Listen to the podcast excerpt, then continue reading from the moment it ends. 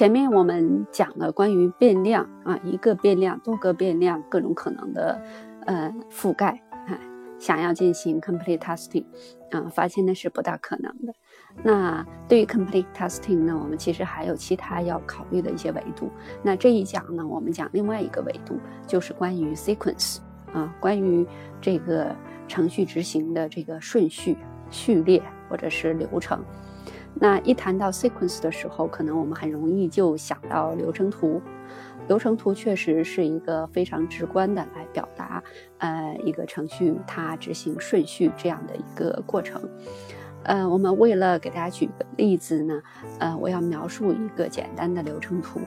这是一件有点困难的事，因为我没办法给大家来展示影像，所以只能是通过口头描述。那我建议各位呢，可以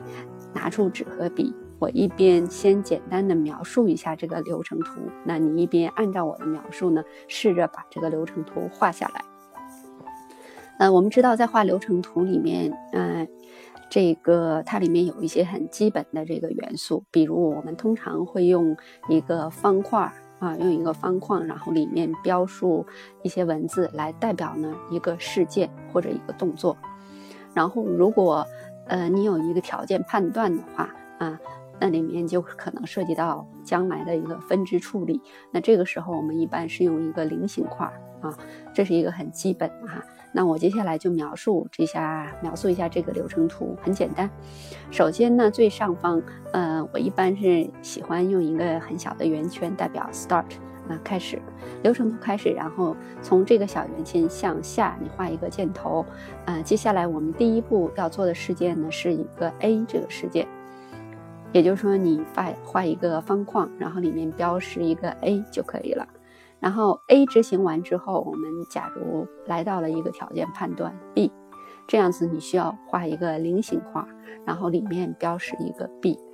那么条件判断它的结果一般是不止一个的，嗯，那么这个时候假如我们有两个结果，一个结果呢使得 B 可以继续向下执行，那你从 B 向下画另外一个箭头，它将到达的另外一个条件判断，假如是 D 啊 D。那如果 B 还有一个结果啊，还有一个结果，它从 B 开始向右边拉出一个分支，嗯，那么如果条件判断的结果是走这个分支的话，那么我们接下来画的是一个 C 这个事件，啊，B 向右面，它将要到达 C 这个事件。C 执行完之后怎么办呢？我们让它继续回到主流程里面，所以你画一个呃转折的这个箭头，接下来继续到达主流程，也就是说 C 执行完之后，它要也要执行 D 这个条件判断啊。所以说对于 B 这个条件点，它的分支有两种情况，一种情况是呃直接到 D 这个条件判断，一种情况下是先要做一个 C 的操作，然后再到 D 这个条件判断。啊，我希望大家能跟得上哈。呃，其实流程图很简单，但我们说起来就有显得有一些啰嗦和复杂了。好，我们继续。由 D 这个条件判断呢，那么它仍然也要走两个分支，一个分支继续向下，沿着主流程走什么呢？走到 F 这个世界。好，所以应该是一个方框，里面是一个 F 就可以了。啊，然后，嗯，D 的另外一个分支，你也可以向右边拉出一个分支，它要走 E 这个世界。然后，无论是 F 还是 E 这个事件执行完之后，接下来的操作都会走到共同的一个叫 G 这个事件。好，G 这个事件走完之后，我们你就可以画，呃，一个两个圆圈套在一起，代表一个 over 啊，流程都一个结束。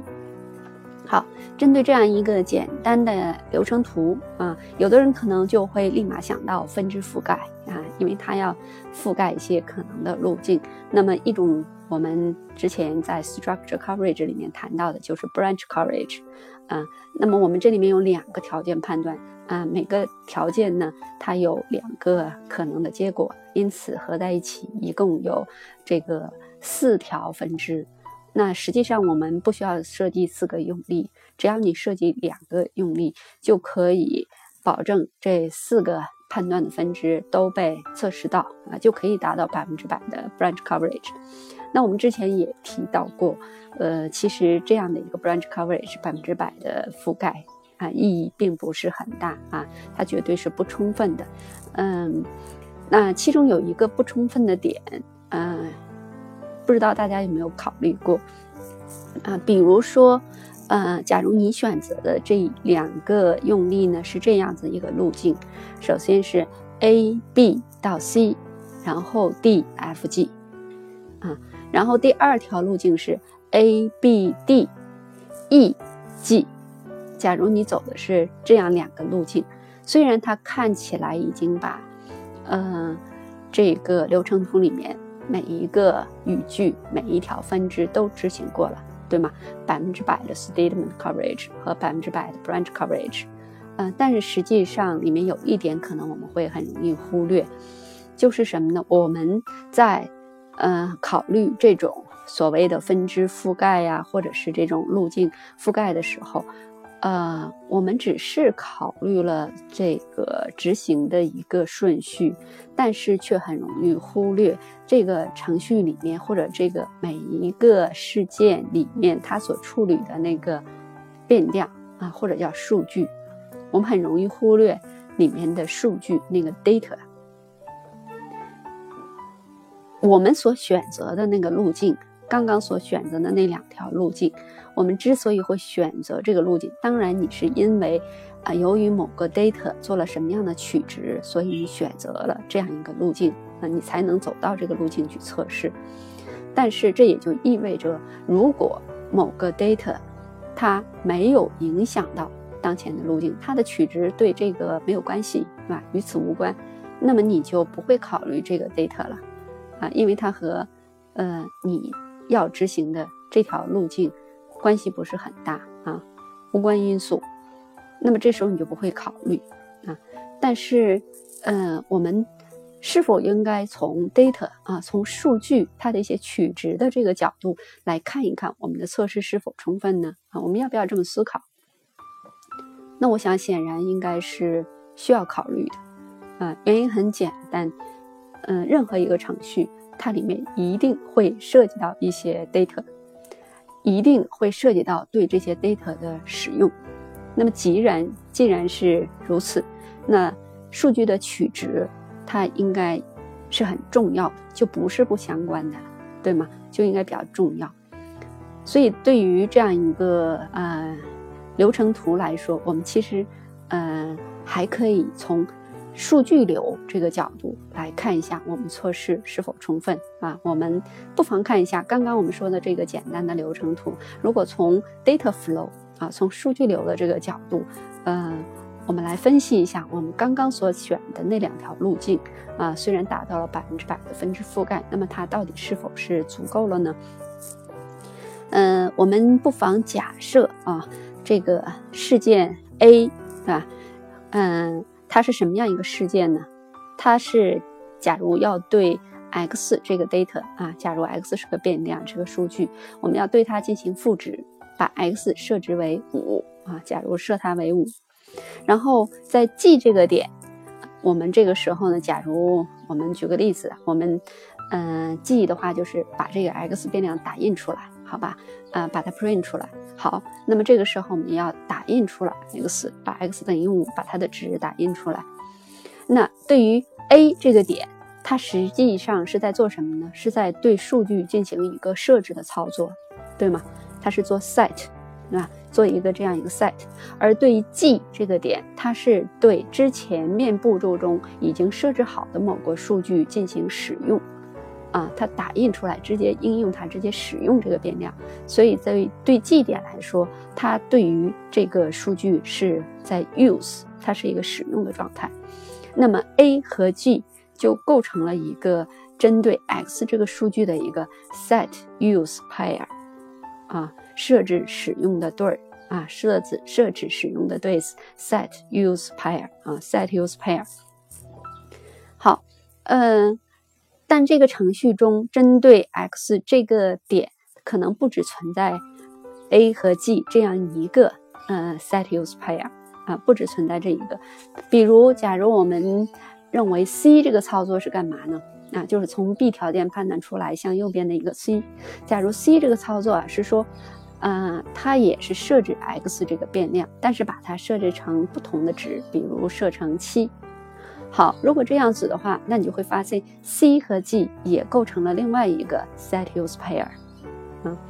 那假如我们再来说，对于 D 条件判啊判断的另外一个分支 E，对吧？E 是做什么呢？它假如是把 x 设成九。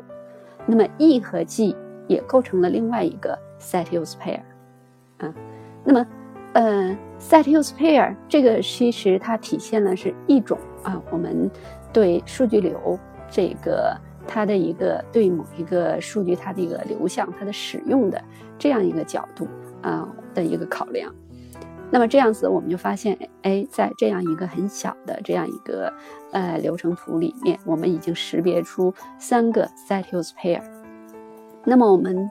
就可以看一下刚刚我们说的那两条执行路径，一个是 a b c d f g。假如我们走的是这样一条路径，那么我们其实覆盖了是 c z 这个 set use pair。然后对于另外一条路径，a b d e g 这样一个路径，那么我们是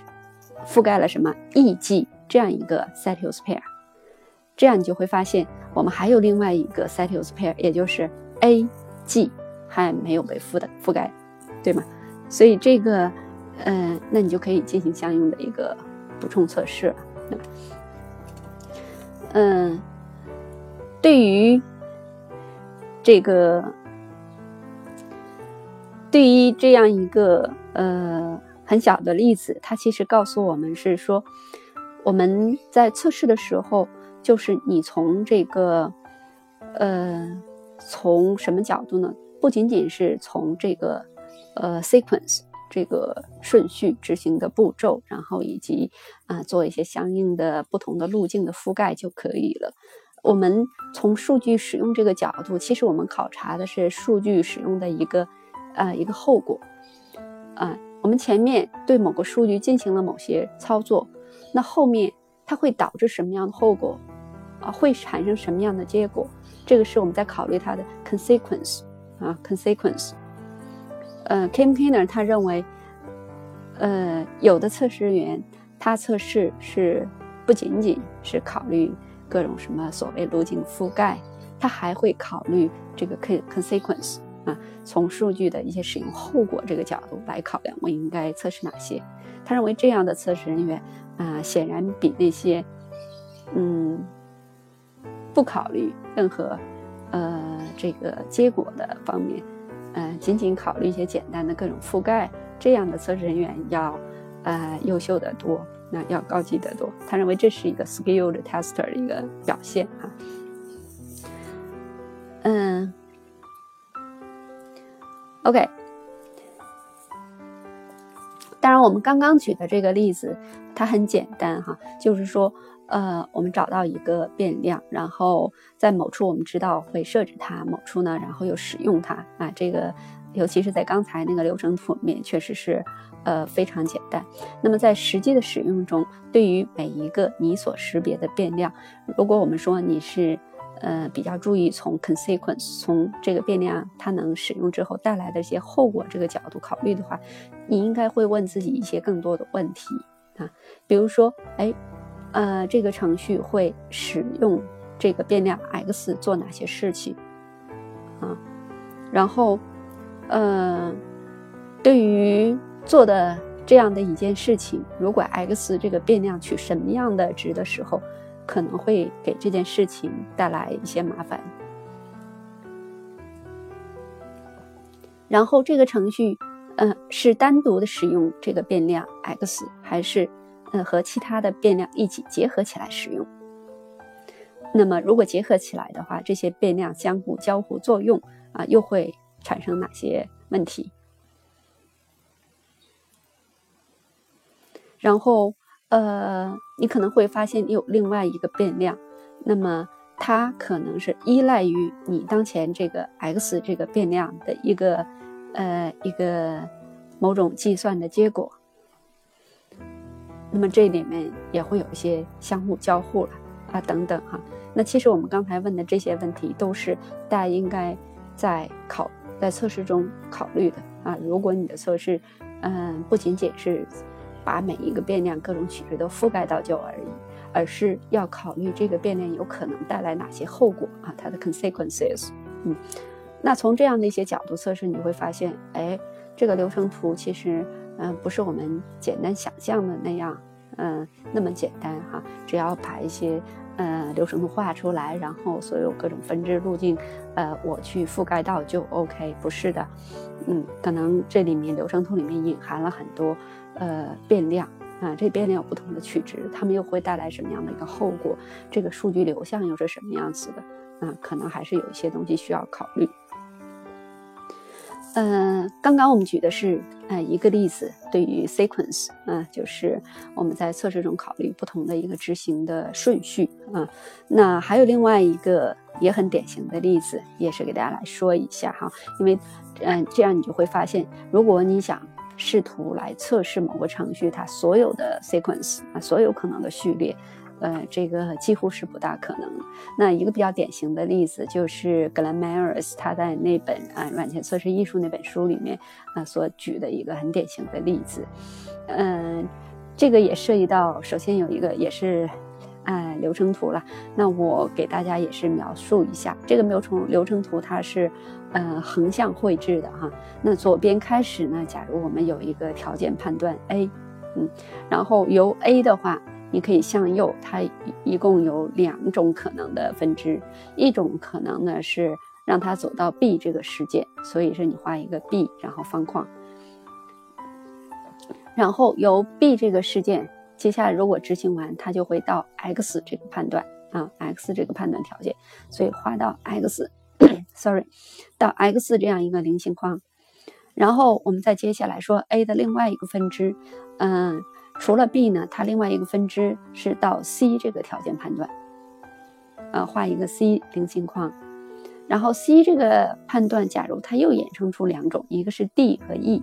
每一种都是一个判断，也就是说你要进行 D 这个判断和 E 这个判断。好，对于 D 这个判断，假如我们说有两种可能的结果，一种呢让它走到 F 这个事件，一种让它走到 G 这个事件，F 和 G 啊分别。是用一个方框表示，然后对于 E 这个条件判断，假如它也是走到两个事件，分别啊，一个是 H 事件，一个是 I 这个事件。好，所有的 F、G、H、I 所有的事件执行完之后，都会走到 X 这个判断，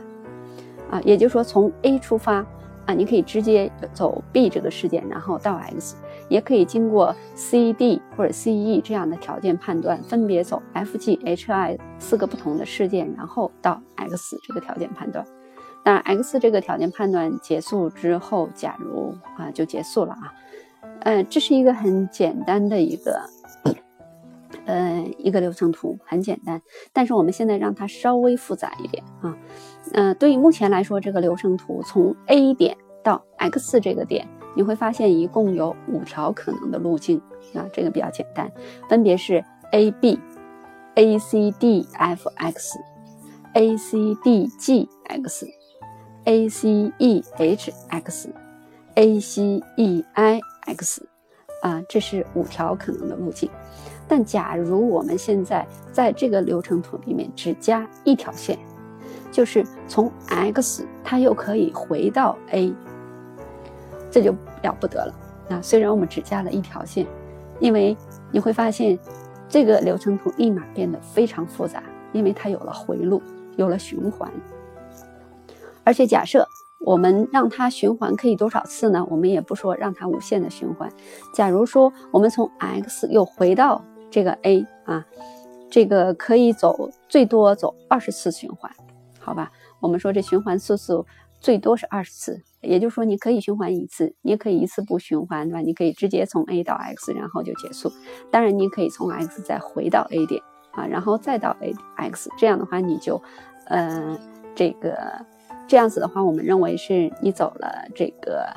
从 A 到 X 路径，你走了两遍，对吗？那你也可以认为这是两个循环，也可以。那这个。最初的从 A 到 X，你认为走了一次循环也可以。那总之，从 X 到 A 这样一个循环，最多假如是二十次啊，假如是，也就是说，从 A 到 X 你可以走，嗯，你可以有二十次可能的选择。好，那么我问一下，那么这时候啊，我们只加了一条循环的线回来，对吧？那这时候它总的这个测试路径有多少条了呢？呃，其实算一下也是应该很容易就出来。那您可以选择我只走一次循环，从 A 到 X，然后就结束。如果这样子的话，你一共有几种可能的选择呢？我们刚刚讲过是五种。好，假如我们说再循环一次回来，它可以走两次。那么第一次有五种选择，那第二次回来它仍然有五种选择，但是这组合起来就变得有五乘五，有二十五种选择。也就是说，循环两次的话，你有五的二次方个选择。那么以此类推的话，如果全部二十次都循环掉，那你应该有五的二十次方选择。那所有可能的路径，那应该就是，嗯，五的一次方加上五的二次方加上五的三次方，一直加到五的，呃，二十次方。这是一个什么样的一个数量级的概念啊？嗯，这个加起来大概是等于十的十四次，十的十四次方，哈，十的十四次方，呃，大约相当于呃 one hundred trillion，one hundred trillion pass，呃，我都不知道这个应该是对应多少。我们说 billion 是十亿哈，那 trillion 是不是百亿？然后 one hundred trillion。啊，这是相当相当大的一个庞大的一个一个数字哈。那所以如果呃你把每一个可能的这个路径都执行完，我想这显然就是不大可能了，对吧？我们只是简单举了这样一个小的例子，然后呃这个例子我其实我估计很多人，如果你看了迈尔斯那本书，你应该很知道，这是我们测试中很。经典的一个用来讲述为什么说，呃，complete testing is impossible 的这样一个例子啊。但是当 Kim Kiner 在他的课程中来，每当给学生讲解这个例子的时候，哈，然后，呃，总是有人会质疑，他说你这个，呃，不大可能发生，对吧？你这个，呃，就是一个在理论上来讲解的一个一个层面。就感觉这个，嗯，我们从理论上确实认为，对吧？这个路径很多，我们不可能，呃，所有的都去测试，然后我们也没必要都去测试啊。那怎么办呢？所以有的人就说，其实没必要都去便利嘛。我们可以，比如最基本的那五条路径，我们都执行一遍，然后我们再加一个好了。那我们就让它循环二十次，我们只测这一个，这样子 OK。嗯，那么它就测，它只要测六个用力，对吧？一个是五个单独的，然后一个是这个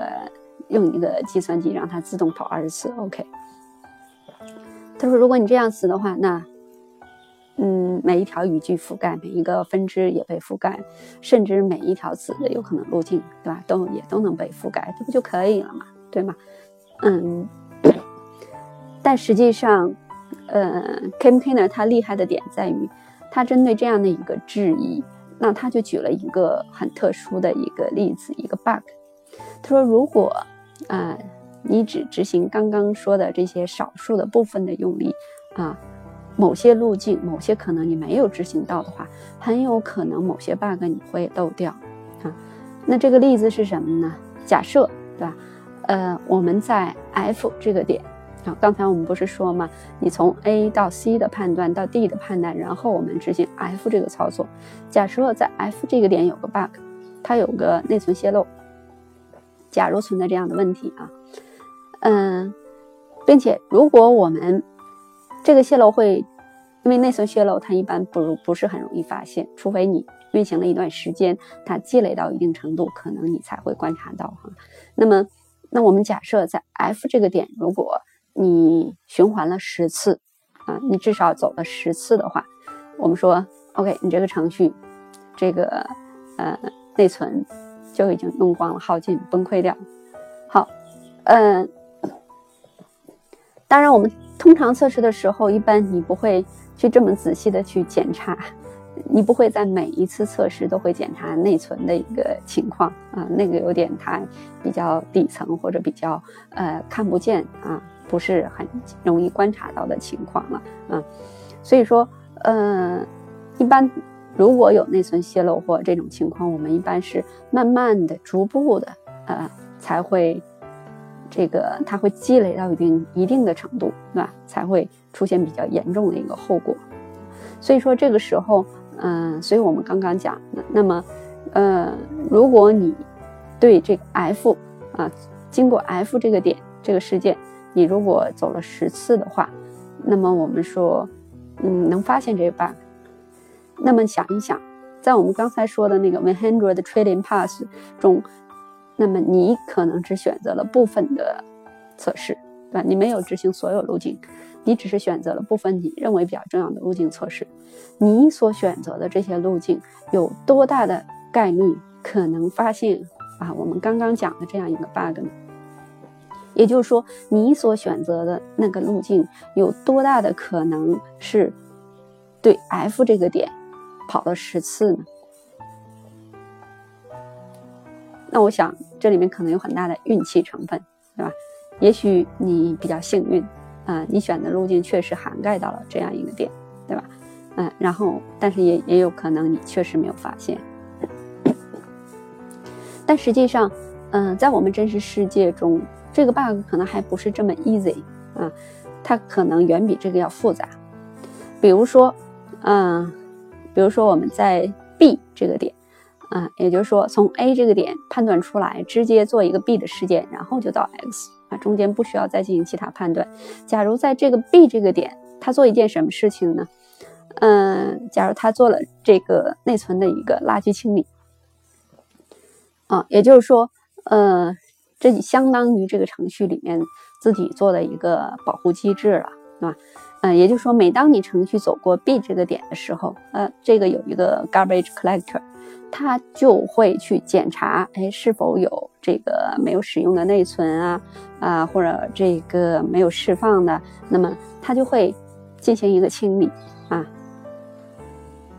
这样子的话就不会存在泄露，不会存在问题，这是比较好了，是吧？嗯。这样子的话就会导致什么？假如真的你走过了 F 这个点存在的这个内存泄露，哪怕只走了一次，存在了一次内存泄露，只要你呃后面经过了 B 这个点，它就会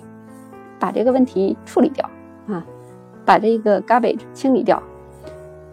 这样子的话，你就很难再出现内存泄露这个问题了，对吗？啊，那但是。这个问题并不是不存在，它还是存在的，也就是 F 点这个 bug 还是存在，并没有清理掉，它只不过是让这个 bug 隐藏的更深了。也就是说，什么时候这个 bug 会露出来呢？那就是说，嗯，只有在你执行这个路径到达 B 点之前，啊，在执行到 B 点之前，F 路径已经被执行了十次。啊，注意到和我们刚刚讲那个 bug 出现的条件又变得严苛了，对吗？刚刚我们只是说，OK，你执行 F 只要执行到十次的时候，积累到一定程度，我们就能看出来了。但现在不是啊，因为中间这个软件一般会有一个自我保护机制啊，中间 B 这个点它还加了一个呃自我保护啊，它会这个不定期的就给你进行一次内存的清理。那这个时候，如果想要想让这个 bug 出现怎么办？你就得。能保证你的测试在 B 这个点到达之前，我已经执行 F 这个点很多次啊，执行了十次。这个当然会让这个 bug 出现更难了，对吗？那么我们刚刚再想想，在那个 one hundred trillion pass，对吧？这么多个可能的测试中，又有多少的测试会满足我们刚刚说的这个 bug 出现条件？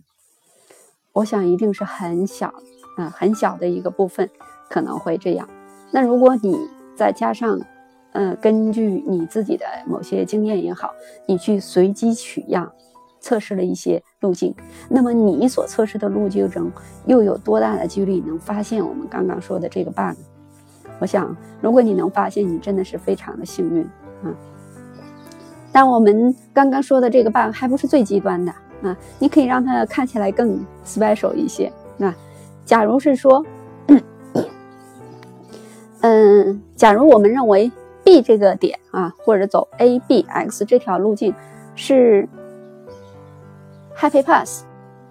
也就是说大多数人都会走这条路径，而经过 F 的这个路径啊，由 A 到 F 再到 X 这个路径啊，其实通常是很少发生的啊，这条路径用的人不多。如果这样子的话，你还想让 F 出现十次，然后在 B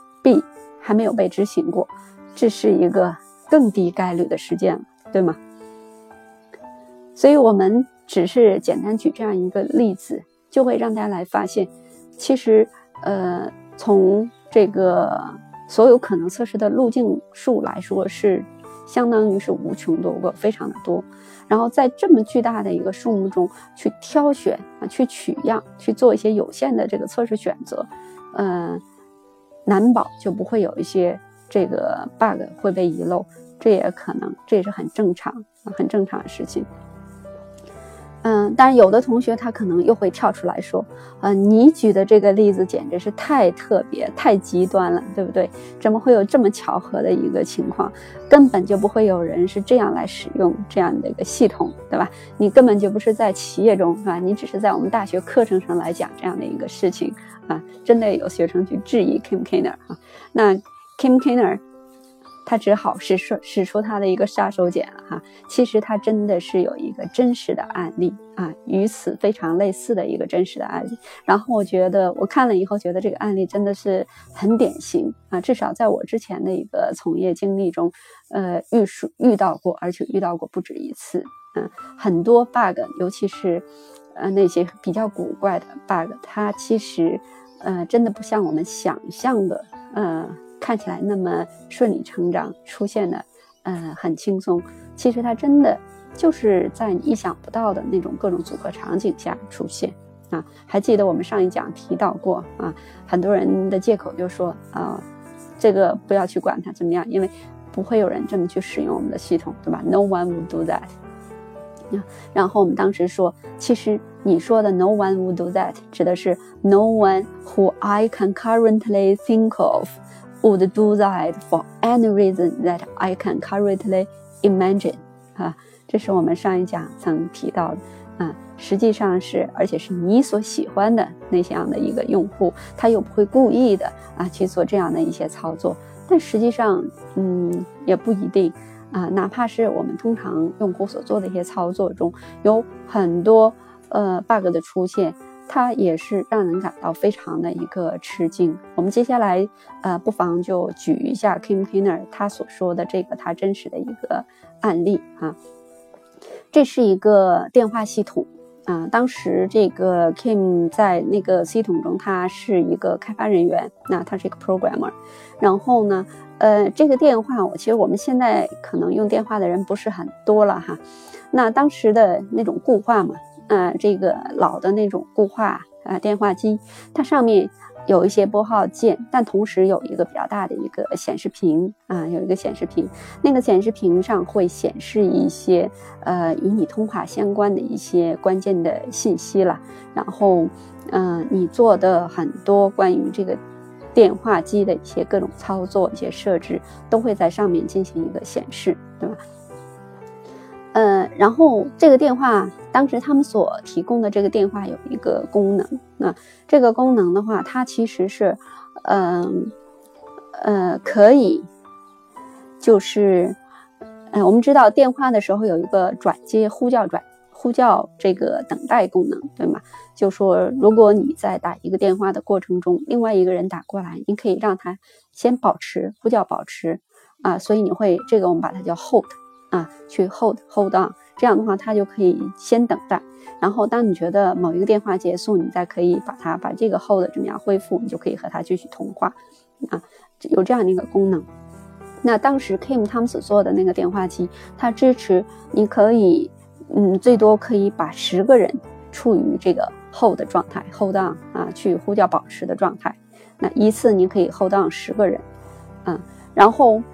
呃，那我们知道，针对每一次、每一个 hold on 的这样一个通话，它其实是有它相关的一些数据的啊，比如说你主叫被叫它的一个号码呀之类的，那一些时间，其实有一些相关的数据。那一旦你把它 hold down 的时候，呃，对于这个系统这个电话机，它做了一件什么事呢？它就会把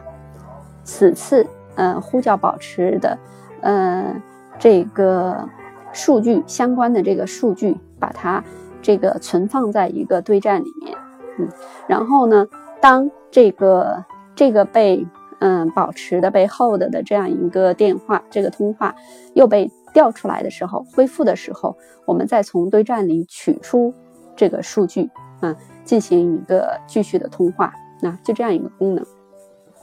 然后，嗯，Kim 他们实际上，嗯，针对这个功能进行了，嗯，自认为是相当充分的一个测试哈。然后他们就拿到他们的呃贝塔现场啊，做贝塔测试去了。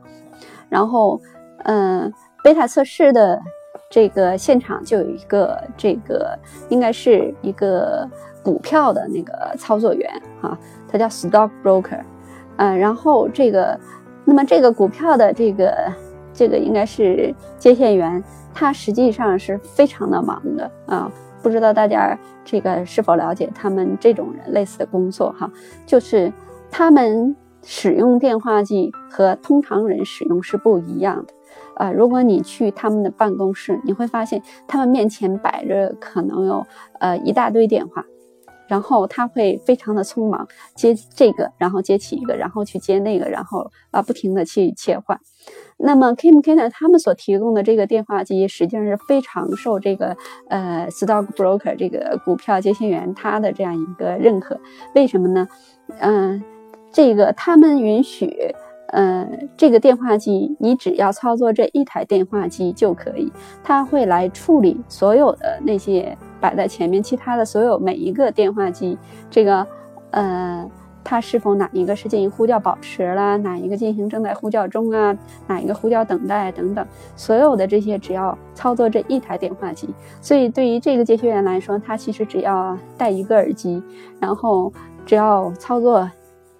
一台计算啊，一台这个电话机上的一些按键就可以了。而以前他可能要不停的，还得要记住，哎，哪一个我可能还要去打，呃，我刚刚接的是哪一个，哪一个是怎么样，然后他不停的去切换不同不同的电话机的话筒，然后还要做这样的一个记录，那样显得又忙乱又慌乱。所以，嗯，Campaigner 他们给他提供的这个同时处理十个十台电话机的一个呃呼叫等待这样一个状态的一个功能，就非常受欢迎。然后，嗯。在他贝塔测试的时候，那这个人他其实是很喜欢他们的系统，但是呢，过了一段时间啊，过了一段时间，然后他就发现了一个问题啊，然后就报告了这样一个 bug。这个 bug 是什么样子呢？是说，呃，在比较忙的时段啊，很忙的时候，那个忙的时候可能连续几个小时，这个呃，这个人他都会呃一。一直在不停的接电话、打电话啊，在非常的忙的过程中，所以以至于，呃，这台电话机实际上一直处于忙的状态，一直没有说处于空闲的状态。那么这个时间可能是，比如说几个小时啊，连续几个小时一直处于忙的状态。那说当他他就会发现一个问题啊，每当这个繁忙的时段啊。然后他就会发现，有的时候，然后其中某一个某一台电话机，其实，嗯，就感觉它它就不能用了，就 crash，啊，不能用，宕机了。然后呢，这个现象之后是什么呢？然后过不了多久，其他的电话机也陆续的宕机了，啊，陆续的宕机。一旦有一个发生这个问题，慢慢的就像连锁反应。啊，然后其他的陆续的其他电话机也会陆续的去去宕机，啊，就不能用。然后，但是每一台电话机实际上它不能用的时候，它自己其实会有一个呃重启的系统，你可以重启它，然后它自己会有一个自动重启的那个那个机制。一旦它自动重启之后，过了一段时间，然后第一台宕掉的那个电话机，然后又恢复工作了，然后又可以用。嗯，但是可以用，过不了多长时间之后，然后它又当掉了，然后又开始这样一个循环，啊，所以这件事情可能一直一直持续，直到你的业务量慢慢降下来，慢慢的已经有了嗯很多呃空闲的时候啊才好。呃，然后 Kim Kiner 他们就开始定位这个问题到底是怎么回事啊？那后来他们当然也找到了这个 bug 的原因。那呃，为了来说明这个 bug，我可能又得给大家描述一个图了。但这个图呢是状态图。这个涉及到这个电话机它的一个运转的状态啊，还是一样啊，大家可以拿出纸和笔，我来描述一下哈，很有趣的一个问题。嗯，他们通过一个状态图呢，把这个电话机它处于各个状态之间的一个切换，嗯，很好的表达了出来。首先的一个状态是 idle 啊，一般我们会用一个椭圆形啊，您可以用一个圆圈里面写上 idle 来代表 idle 的状态。然后你想象它一共有什么样状态？idle 状态就代表这个电话机是空闲，对吗？这是它一个呃起始状态。好，接下来当有人打电话进来，它会振铃，对吗？那这时候它就跳到了 ringing 啊，叫这个振铃状态啊。所以从 idle 你画一个箭头到另外一个状态圆圈里面写上 ringing，就是呃或者振铃啊振铃状态。然后，如果这个电话机振铃，其实它可以有多个选择，对吗？一种选择的话，很通常常见的就是我你抓起这个接起这个电话，这时候它就变到，呃，这个电话就接通了，所以叫 connected 啊。从振铃状态，你再画一个箭头到另外一个状态叫 connected 啊，电话接通。当然，有的时候你可能还来不得来不及去这个接通。啊，就像我们这个接线员，他非常非常的忙，所以他可能还来不得来不及去接通那个电话，可能对方已经挂掉，也是有的。那这个时候，也就是从振铃状态，我们可以跳到另外一个状态，叫做呃那个主叫挂机状态，caller hang up，啊主叫挂机状态。那如果主叫挂机，如果这个时候他走完流程，那么从主教挂机这状态怎么样，他就可以直接回到了 idle。对吧？这个就直接 idle。好，那我们继续看 connected 状态。那么一旦你把这个 connected，对吧？你已经电话接通了，这时候会发生什么样状态呢？一种状态就是，嗯，当你通话结束之后怎么办？你主动挂机，所以 you hang up，啊，你作为被叫，你先挂机，you hang up，啊，所以你从 connected 跳到一个箭头叫。You hang up，然后把它圈起来，这是一个状态。那从既然你挂机了，那么这时候接下来 You hang up 就跳到 idle 啊，这是一个循环。但从 connected 也可能是这个时候是对方先挂的机，所以你可以从 connected 再有一个箭头到刚刚那个 caller hang up 那个状态啊，然后继续也是到回到 idle。那我们这个刚刚讲那个 bug 和哪个状态有关呢？和另外一个状态。从 connected 状态的时候，你假如不是一个正常的啊通话终终止的一个状态，那怎么办呢？啊，我进行了一个呼叫保持，所以从 connected，假如你可以跳到一个 on hold，啊 on hold，on hold 这个状态，然后 on hold 这个状态一旦你解除了 on hold，就是说你呼叫保持，然后怎么样，我可以恢复它，所以你从 on hold 的状态又可以变回到 connected。所以这个箭头应该是一个双向箭头啊，从 connected 到 on hold 是一个双向箭头。然后，当然你在，呃，呃，你在 on hold 的这个状态的时候，其实你可以不恢复它，你可能直接把它挂掉，因为它优先级实在太低。所以从 on hold 也可以直接跳到 UHUP 这个状态，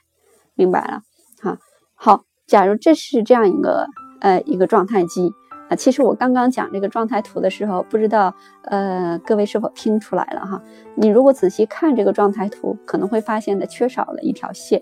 就是从 on hold 状态呼叫保持状态到什么？到对方挂机状态。那也就是对方他也可以挂机呀啊。那这个状态我们为什么刚刚这图里没有讲哈？这个嗯，我们现在马上就来谈一下啊这个事件，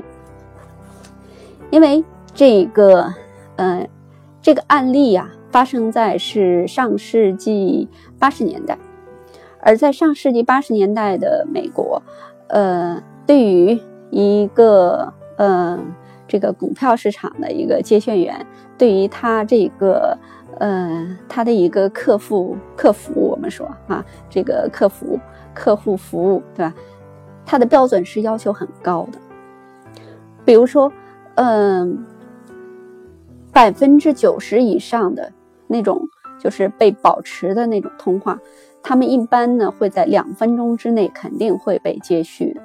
就是我一般不会是发生从 on hold 直接啪。呃，跳到 call 函啊，也就是说，我一般打电话进来的人员，他都相信我最多等两分钟，我的电话就一定会被接去，否则的话，你们的服务太差了，对吧？所以，而当时对这些客服的这个要求又比较的高，所以绝大部分百分之九十以上的这个打电话进来的人员啊，这些客户他们都不会主动的去挂电话，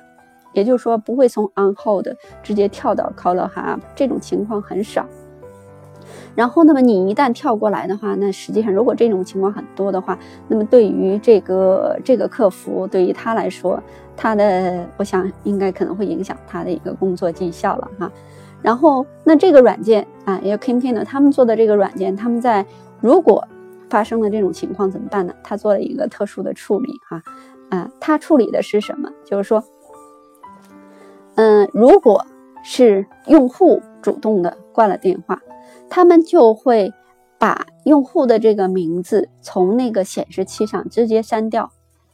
然后呢，把它作为一个就是在外线等待的状态，就是还没有被接进来，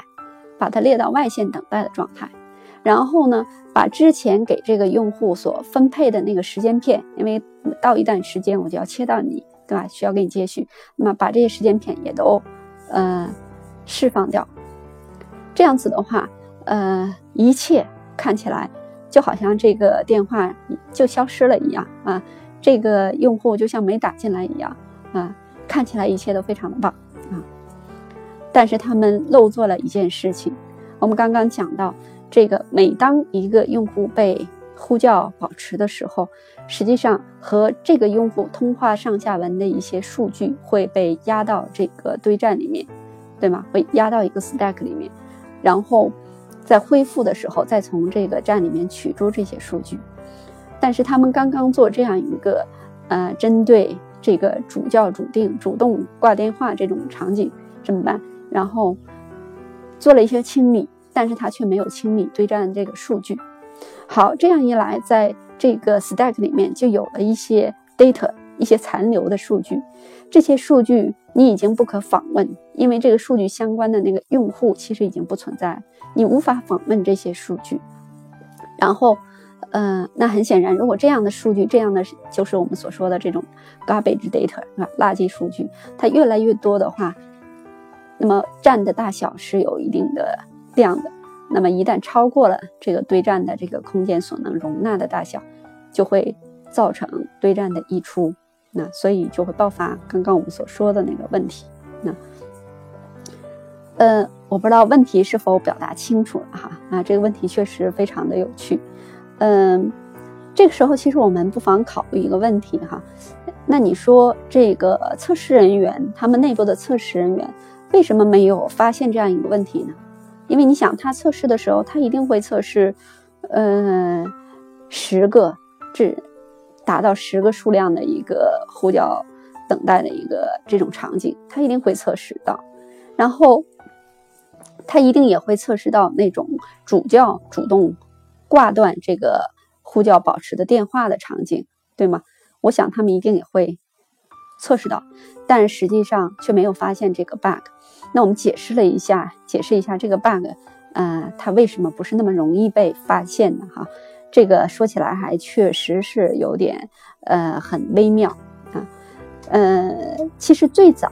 啊，最早他们代码里是有这个做堆栈这个垃圾数据的一个检查的工作的，也就是他们每次你往这个对战里面加一些数据，或者是从，嗯，从这个 stack 里面你去这个，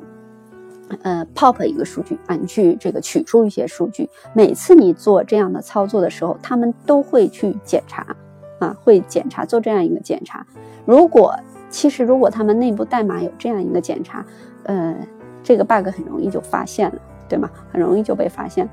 但实际上，嗯，后来呢，他们发现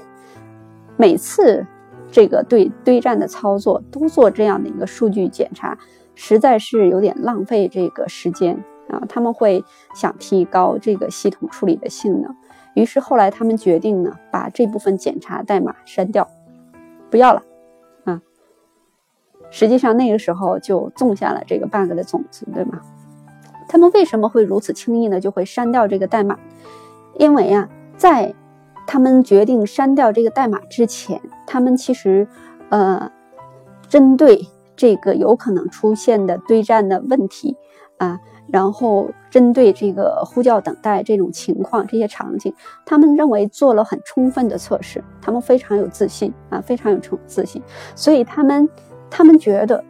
他们期望，他们觉得将来。应该不会出现什么，呃，和对战相关的问题，应该不会再有了，因为他们做了很充分的测试，无论是动态测试还是静态测试，他们都做了很多，所以很有自信，那觉得不需要了。那然后我们现在想提高系统性能，于是就把那个对战的一个数据检查的代码给删掉，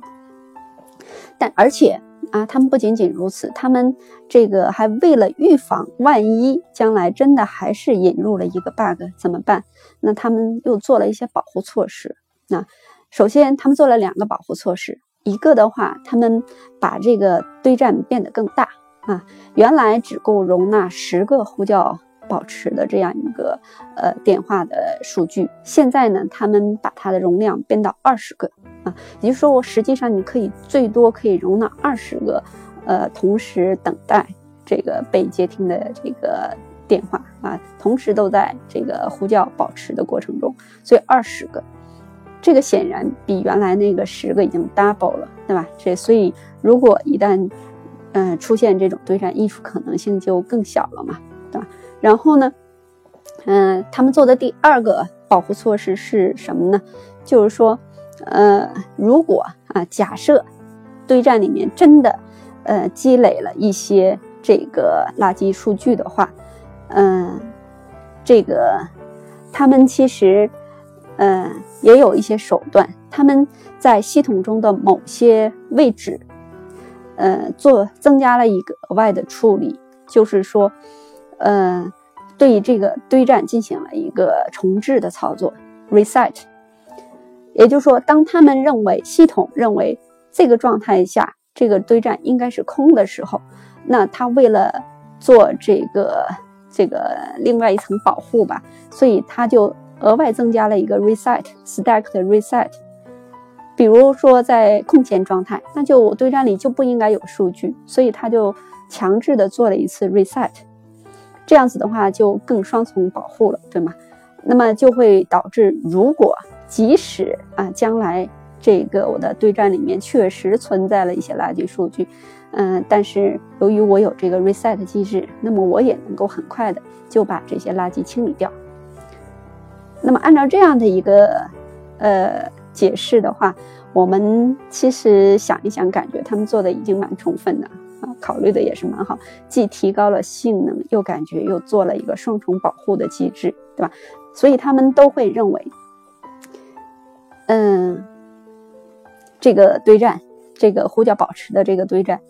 一定可以正常工作啊，因为他们已经考虑了蛮多了啊，这个就是他们叫 defensive programming 啊，那种防护式编程，所以他已经预期到了一些可能性，然后系统进行。一个所谓的自愈，对吧？一旦出现问题，我可以自动的处理，对吧？自动的清理，所以这个问题根本就不会对用户显现，对吧？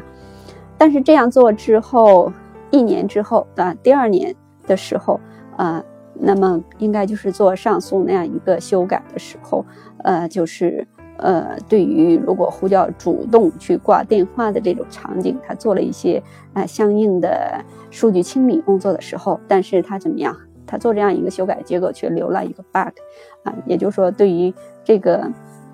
用户呢，他的相关的一些留在堆栈中的数据却忘记了清除，所以说，嗯，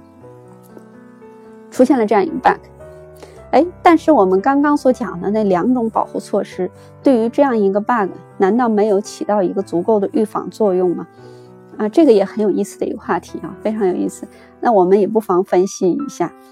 其实你会发现，某种角度来说，刚刚呃开发为了使自己的代码这个更健壮、更具有自我保护性，它增加的那两条保护性措施，反而使得测试想发现这个 bug 变得更难了啊，变得更难了。因为，当你这个，嗯，对于一个开发人员来讲，其实你可能通常所测试的那个一般不会超过十个，对吧？呃，因为我们正常给用户提供的就是十个，对于用户来说，他也不会超过十个用户同时在呼叫等待。然后，对于测试人员来说，你如果想测试，比方你现在知道实际上它的容量是二十个，那么你想超过，你想测到二十一。哎，其实也不大可能啊，这个也是非常困难，呃，因为你也很少有触发手段来测试到二十一啊，所以呃，你基本上是很难发现。然后，嗯，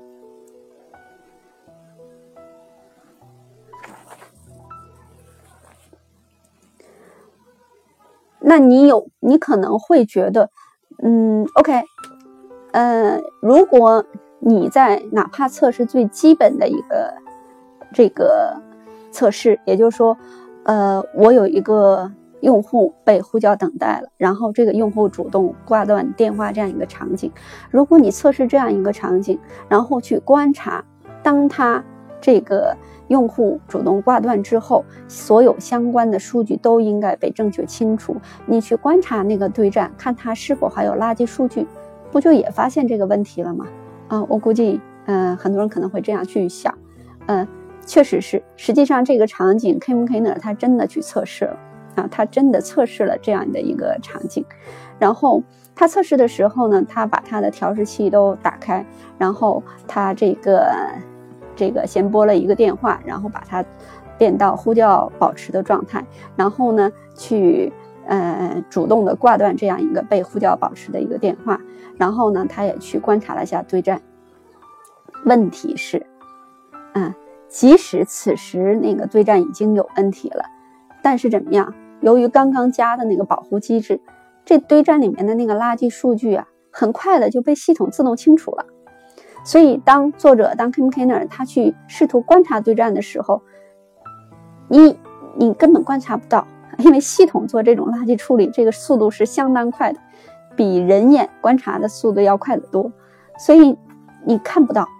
啊，然后你也从来不会想象得到，原来这里面其实已经有个问题被系统自愈的方式自动处理掉啊，你根本不知道，然后你可能以为哦没有问题，所有数据都清除掉，嗯，所以你会发现，呃，这里面本来是为了让系统。啊，健壮性更强所增加的两条保护措施，反而让这个 bug 更难发现了啊，更难发现。那我们刚刚讲的这个例子和刚才说的 Myers 那个啊，关于的这个 one hundred trillion 的那个 pass 啊，那个路径有五个路径的那个例子，其实是非常非常相似啊，非常相似啊。我们刚才在讲那个 pass 的时候，我们说。呃，就相当于什么？每次你执行到 F 那个点啊，F 这个点，你就可以把它理解为一个呃被呼叫保持的用户，他主动挂断电话这样一个事件。好了啊，所以 F 这个点就是这样一个情况。那每当你执行到 F 这个点的时候，怎么办？出有问题了，它就会产生一些垃圾数据啊，在那个 stack 里面，对吧？然后呃，我们刚才所说那个 B 这个点。B 这个点就相当于我们刚刚讲的这个系统，它自动加了一个什么？呃，garbage collector，它会自动的把你的垃圾数据清理掉。所以说，那我们刚刚所说的这个问题，这个 bug，那就变成了什么呢？就说在你执行到这个 B 点之前，啊，比如说你在整个电话系统是 idle 了，没有任何呼叫的时候，空闲的时候，好，我会做这个垃圾数据清理。但在你做这个 B 点之前，F 这个点在我们刚刚这个例子中就是说怎么样？嗯，它已经积累到二十，而且这个二十是什么样的二十？不是说当前同时被这个呼叫保持电话打到二十，不是，是说，呃，已经应该是说，呃，当前真实的还在呼叫保持的状态的这个用户数量，加上啊这个已经主动挂断被呼叫保持等待的用户的这样的一个数量。这两者之和如果超过二十的话，啊，才会触发这个 bug。因为这个时候那个 stack 就会 overflow。所以说，你只是测试，呃，我每一个呃被呼叫转移、被呼叫等待的用户，然后测试一共有二十个还不够，不可以，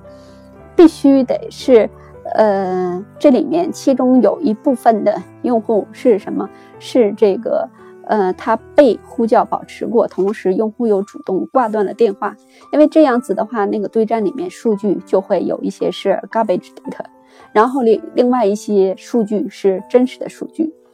当这个数量已经达到二十的时候，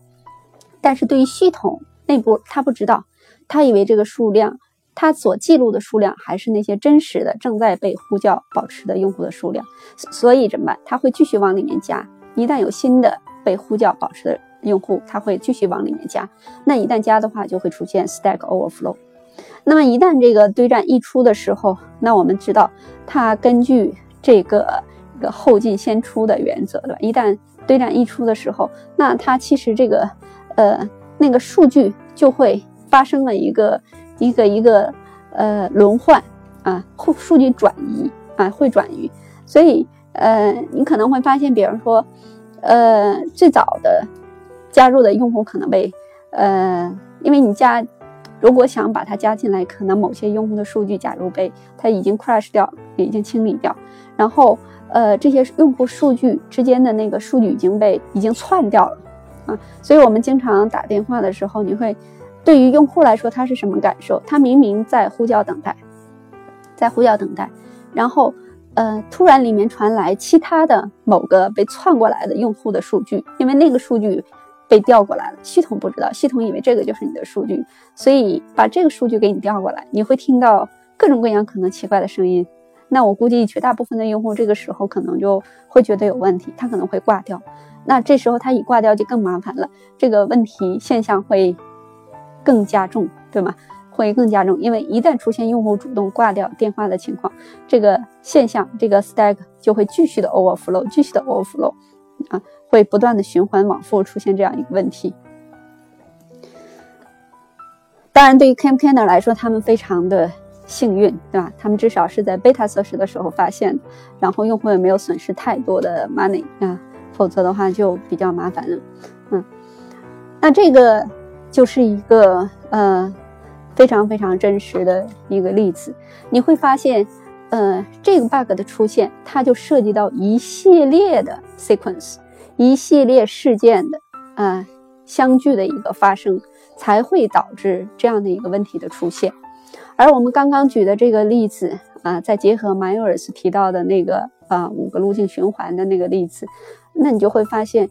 在一百个 trillion，one hundred trillion 那些 pass 中。究竟有多少的 pass 会帮助你发现我们刚刚所说的这个真实的 bug 的例子？那个数量可能是很少的。它也不是说你想根据某个规则达到某种覆盖，然后就可以 cover 掉啊，不是这样子。然后这个 bug 它是一个很长的序列 （long sequence），所以当我们在从序列、从执行的顺序这个角度在考虑。能做的测试的话，你会发现那个数量又非常非常多了啊！出现各种各样可能的情景，可能不是我们能考虑到。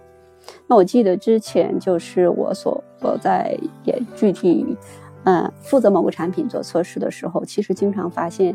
嗯发生过类似 Kim Kiner 所给我们分享这样一个 bug 的例子，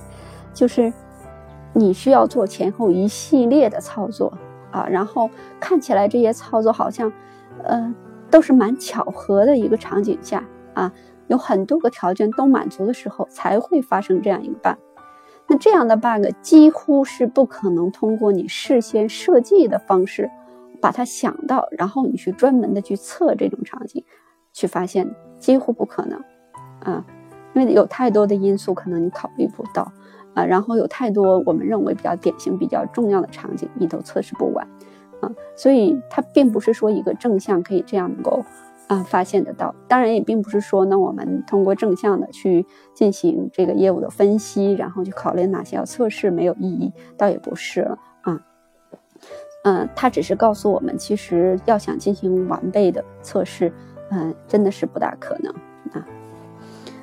这个在我们之前的这个，呃，我在我之个人啊之前工作中会把它叫做多条件相互作用，或者叫多条件顺序执行，啊，这种场景所产生的 bug，而你会发现。这种场景产生的 bug 是非常非常的多的，尤其是在那种呃黑盒测试的状态下啊，非常的多的，很少有 bug，它就是某个单一因素、单一因子来作用产生的，绝大部分都是啊有多个因素共同作用。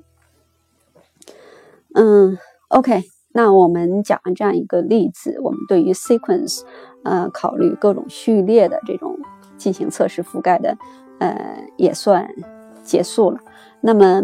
我们接下来就对整个第五章啊，说 the impossibility of complete testing 这一章呢，呃，做一个简单的总结啊，简单的总结一下。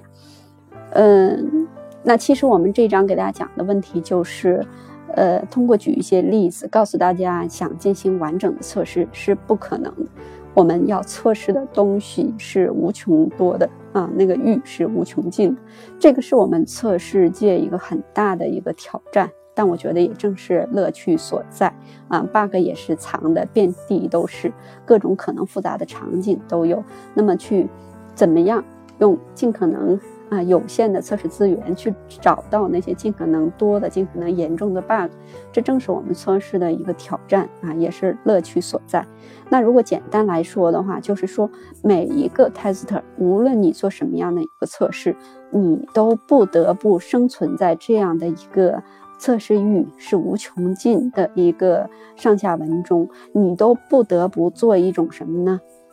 取舍和平衡啊，叫 trade off。啊，你必须的去想办法做一种取舍和平衡，在我们实际的工作中啊，可能每一个 tester 他所要做的事还不仅仅是我们本章所讲的啊，具体可以有哪些测试要去做，还不仅仅是这些，你还要做很多呃 logistic work 啊，比如说你要去协助定位问题呀，你要写一个，嗯，你要去。这个花一些时间去写你的这个报告啊，写缺陷报告提交啊，你要写一些测试相关的文档啊，你要参与代代码检视啊，呃，你可能要创建一些测试工具呀，呃，你可能要协助这个技术支持人员去进行一些技术的定位呀，哎，等等等等。其实 tester 他要做的事情是非常非常多的。那我们这章讲完之后，我想大家至少应该知道一点，就是说我们的测试时间是有限的。当你决定把你的时间用于做某一样测试工作的时候，它也就意味着你没有时间做另外一些测试的工作。他们之间谁优先级更高啊？孰优孰劣？这里面会一直永远是在做着一种 trade off，啊，当你取了、选取了某件事情要做，也就意味着你舍弃了另外一件事情、另外一些事情。那么他们之间谁的优先级更高，谁更应该值得你投入更多的时间？呃，这是我们每一个 tester 应该去考虑的一个事情。可能通常情况下。呃，很多尤其是 manager，他很容易他就说，OK，我们的测试人员每一个人都应该把他们的测试这个完整的记录下来啊。我前几天就有一个人跟我来讨论这样的问题啊，他很苦恼，呃，因为他的来了一个新老板，应该是，然后那个老板他就是要求每一个测试的每一个步骤，呃，每一个记录都要被记录下来，要保存完整的测试记录。但我不知道他到底是为了什么要这样做哈。但我想他至少不明白我们本章所说的这个道理。如果你要求每一个 tester 把他测试过程中的每一个步骤都做完整的记录，意味着他要花很多时间在这个上面。那也就意味着你们有很多 bug，有了更多的时间和机会继续留存在你们的系统当中，意味着测试人员有很多可能更有价值的一些测试一些路径就没有时间去做了啊。我记得是前两年这个呃，请 Michael Bolton 嗯过来做一次分享的时候。啊，包括我自己在，应该是在去年，呃，这个也做过类似的分享，就是我们，呃，通过详细的记录一个 tester 啊，我我对于我来说，我会这样，我会观察和我一起结对的那个 tester，比如说两三个小时的时间，他做的某个测试，然后实际上我们观察的是一个。已经非已经算是非常好的一个情况，就是他几乎一直是在做他的测试工作之上。但是哪怕是在这样一个情况中，我们通过记录他的一个时间分配，你会发现他都有很多的那个时间花在了一个本本应该应该是更有效的一些事情上面。嗯，